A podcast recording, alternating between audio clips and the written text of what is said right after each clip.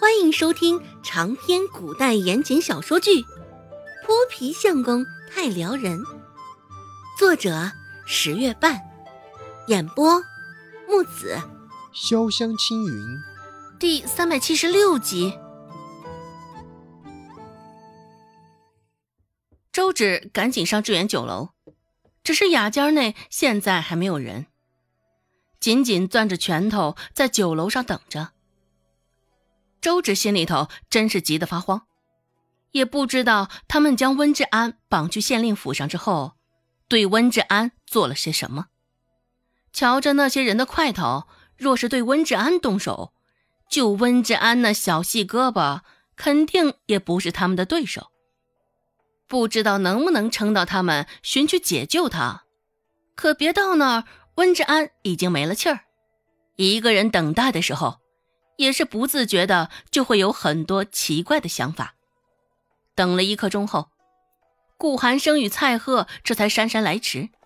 周芷忙迎上前，对顾寒生说道：“哎呀，文治安遭人绑架了，应该是被绑去县令府了。瞧那几个人猖狂的样子，若不是有县令给他们撑腰，不会如此啊！”也不多啰嗦，也没有废话。顾寒生看了周芷一眼，便又转身下楼。三个人直接杀到县令府，敲了敲门。守门人见着眼前怪异的三人组合，也没有搭理他们。正想将门合上，蔡贺拿着手挡住了，而后化被动为主动。蔡贺使力将门往里一推，那守门人也没有料及。直接被推的往后翻了一个跟头，灰头土脸的从地上爬起来。那人的嘴里还骂骂咧咧着：“知道这里是哪里吗？若是告诉了县令大人，你们三人一个都逃不掉。”顾寒生问道：“刚刚绑来的人在哪？”守门人表现的依旧颇为不屑的模样：“哼，你把县令府当成什么地儿了？”这里可不是你能撒野的地方，我劝你还是……顾寒生也懒得与他周旋，直接抬手卸了他的胳膊，说：“刚刚绑来的人现在在哪儿？”守门人大叫起来，似是手折了一般，一阵无力的刺痛感席卷守门人的全身。嗯，顾寒生的声音低沉而又性感，只是现在听上去又甚是危险。看着眼前的男人，守门人终于不再有轻蔑不屑的味道了，似是在看深渊一般，他的眼中也带上了恐惧的味道。守门人艰难的吞了口口水，指了指左边的方向，说道：“往左，左边的桃花林去了。”顾寒生说道。替他接上，走右边。蔡和知道这守门人不老实，恨得牙痒痒，替他接上胳膊之后，又狠狠地踹了他一脚。周芷屁颠儿屁颠儿的跟在他身后，忍不住问道：“哎，你怎么知道他是在骗我们啊？不是在左边，而是在右边啊？”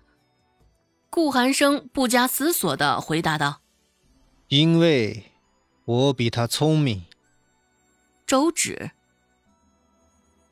啊啊！这人未免也太不要脸了吧！虽说顾寒生是不蠢，只是这种话由本人自己说出来，听着总觉得怪怪的。刚刚守门人在说方向的时候迟疑了，下意识的又看了看手指的方向，这才开口作答。在说话的时候，眼神也不敢直视顾寒生。也正是因为他暴露的这些细节，顾寒生这才推测出来的结论。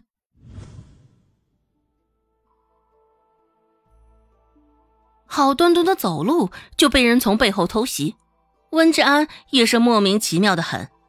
看到他们将他绑来了县令府，温志安更是莫名其妙的很。虽说他与顾寒生在外头干了不少的坏事，温志安的名声也是早就坏了。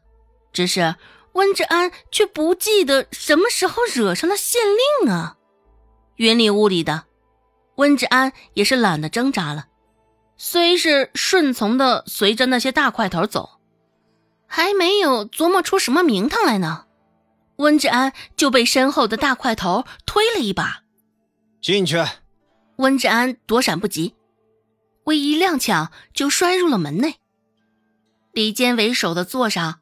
坐着一个身形较为丰硕的女人，头发挽成妇人髻，一根通体清澈的红色玛瑙发簪插在发上，锦衣华服，看上去挺有钱的样子。温志安笔直的站着，丝毫不避讳的打量着眼前的女人，猜测着他的身份，而那女人也在打量着他。跪下。见温志安如此无礼，非但不行礼，还这般大咧咧的看着夫人。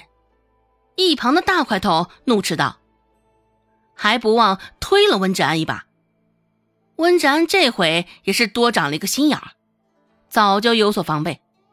那大块头推了，却是没有将他推动。那大块头又尝试了一下，还是如此。温志安身形还是不动。依旧稳稳的站在大厅中央，居高临下的瞧着这些大块头，就像是在戏弄他们一般。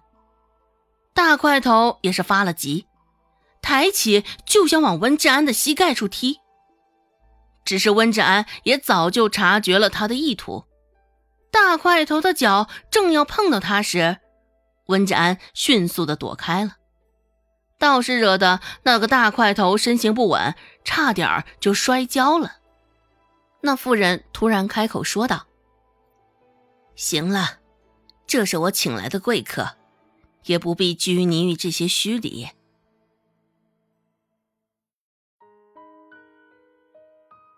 本集播讲完毕，感谢您的收听。感兴趣，别忘了加个关注，我在下集等你哦。